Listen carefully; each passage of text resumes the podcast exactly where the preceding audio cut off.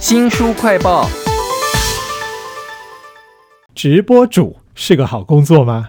有些人啊，刚刚开播的时候呢，没有粉丝，好尴尬啊！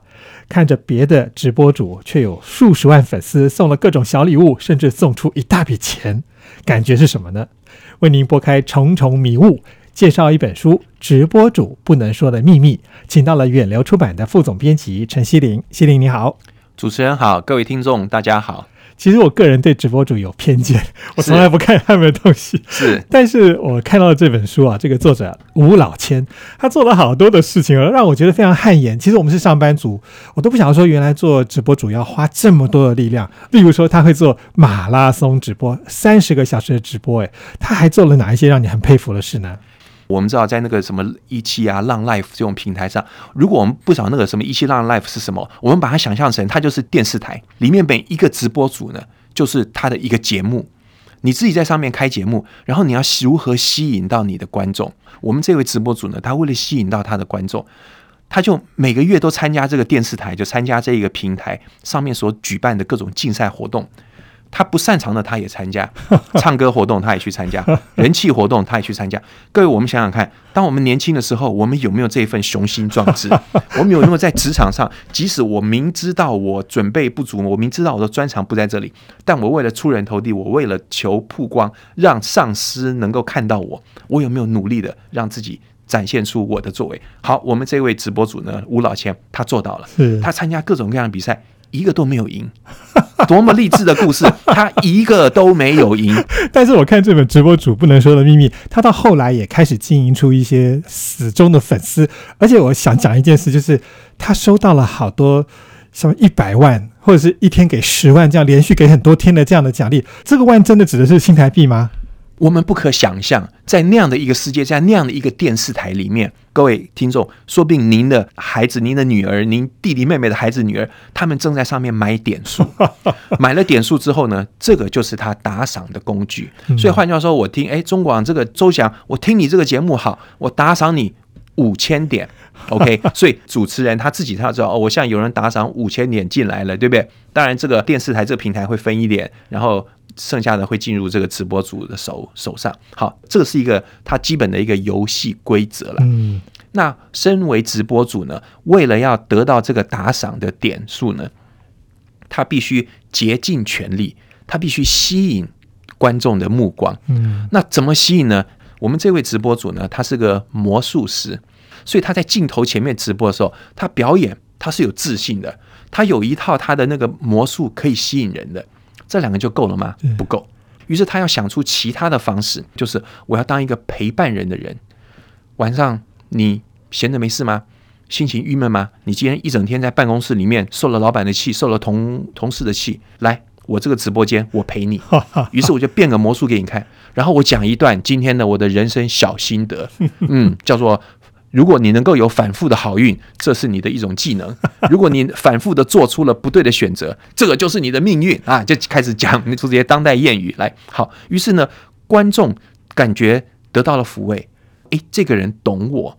那既然这样的话，我谢谢你，我今天打赏你十点好了，非常小的钱。各位听众，如果您是直播主，看到镜头下面嘣有一个某某某某人打赏你十点，你该怎么办？一定要告诉他说谢谢你。我知道了，我看到了，而且我衷心的感谢你啊！如果有人没有打赏你呢，你也千万要感谢他，说我谢谢你听我的节目，我谢谢你进来我的直播间。为什么？因为你永永远远不知道那一个人下一笔会不会打赏你五十万点，你永远不知道的，你永远不知道在上面出没的那些中国大陆的术语叫做土豪啦，我们叫做大户，觉得诶，你这位直播主表现的很好。怎么好？别的直播主跑来黑你，别的这个观众跑来骂你的时候，你泰然处之，幽默以对。哎，我觉得你表现很好，好，我高兴，我今天赏你五万点。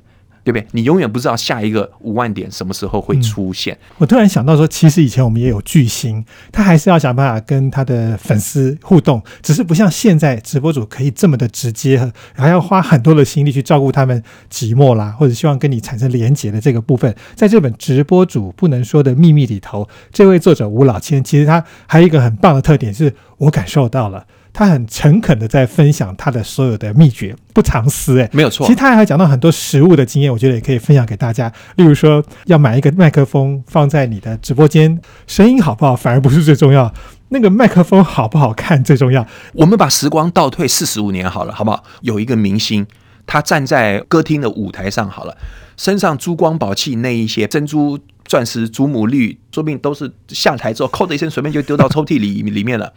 但是这些东西他要带出来呀、那那个时候，当年那一些台下的人看着说：“哇，雍容华贵的歌星出来了。”今天这个场景已经不存在，但今天这个场景已经搬到数位世界里面了。当我们今天直播的镜头一开的时候，你那个麦克风一定要摆出来。麦克风没有声音是坏掉的都 OK，但是那个造型，麦克风的造型最重要，一定是要像比方说我们现在看到的中广的这种专业的造型。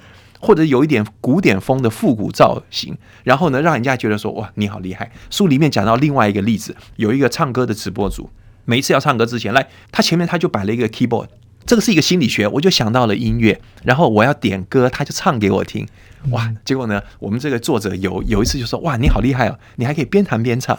结果这个直播主他才坦诚说，其实我不会弹，但是呢，重要是我把它摆出来。哇，你看，你知道，其实哦，这个这个场景实在太棒了。换句话说，你今天做什么就要像什么。我们以前在职场上不也是这样吗？那今天的年轻人他依旧有这样子令人敬佩的这个精神，是做什么就要像什么。这本书《直播主不能说的秘密》，吴老千有讲到一个他在中国大陆去做直播的经验。对他说在同一时间会有九千多个直播主正在同时直播，对，那竞争压力很大呀，他不能想象啊，这么这么多九千个人在在在在直播。这样好了，各位，那你把这个规模拿来放到台湾的时候，你就会觉得，哎，好像台湾的竞争还没那么激烈，对不对？几百个就好，即使是几百个，也不代表我们可以轻忽以对。你还是要胜过那。几百个人，你的节目才能被人家听到。所以我真的觉得，就是说，直播主不能说的秘密哦，这本书它其实可以帮助我说，让我跟下一个世代，让我跟新世代的沟通呢，能够找到一个共通的语言。吴老现在这本书里头还讲到一个很重要的关键，就是你刚刚讲那个可能成为土豪的粉丝，他搞不好还会出来帮你捍卫，然后帮你去抵抗别人的批评。对，因为在网网络上是一个，我用匿名，然后我可以用各种方式去黑你、去骂你，可以不用负任何的责任。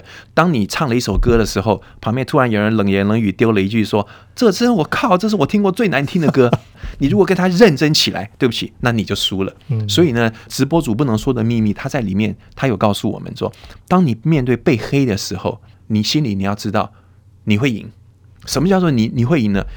你这个东西不是拿来骗人的，你这个东西是展现你个人的成果的。所以，当你回到你的初衷，所以这是你会赢的原因。第二个，有人会帮你，就说你真的很热忱的展现自己的才艺，纵使别人在那边讥讽，在那边嘲笑，一定会有人看不下去的。嗯，诶，那个人他很努力了，你们这些人笑他干什么？是其实看到这本直播主不能说的秘密，让我想到说我的下一代哈，他们现在正在努力，或者是要过很多的关哈。对，那其中有一个关是他们大概没有像我们这么在意法律的权利保障。对。这本书里面就有分享说，你一定会碰到经纪公司，那你跟他签约的时候要注意很多的事情啊，甚至有些约会自动续约，就像我们去签那个健身房的那个约一样，对，你要保障自己。对，这个直播主很年轻的，他可能今年只有十九岁，他很高兴，太好了，我我只要负责弹吉他，我我创作就好。那有人帮我当经纪人。接下来这个十九岁的人，他可能要问的是说，那这经纪人他服务范围在哪里？嗯，我的权利在哪里？我有享有这个权利，那我的义务在哪里？我要付出什么？这个经纪人他可以呃主导我多少的事情？我对他要设立什么指指标来判断说他的服务是好是坏？那合约呢？其实我们要注意到的就是主体是谁，合约是你跟谁签，合约的期限到哪里，然后合约呢很多权利规范在哪里？比方说有人说啊，我帮你独家哈、代理你所有的约，那换句话说。我一切，我从 YouTube 到我的部落格到我的脸书，难道都归这个经纪人管吗？当一个很年轻就没有经验的情况下，他就签了的这个时候，事前谁来帮助他？对不对？有一个很好的方法，就把这本书送给他，说：“哎，你看这里面哇，好好多年轻的直播主，他们都是用这个这个方法。嗯，对不对原来这本直播主不能说的秘密，除了秘籍之外，也可以当成亲子之间沟通的桥梁。两代沟通的桥梁。书名叫做《直播主不能说的秘密》，上百场直播培训讲座，从素人到爆红主播，经营法则首次公开。非常谢谢远流出版的副总编辑陈希玲来为我们介绍，谢谢您，谢谢。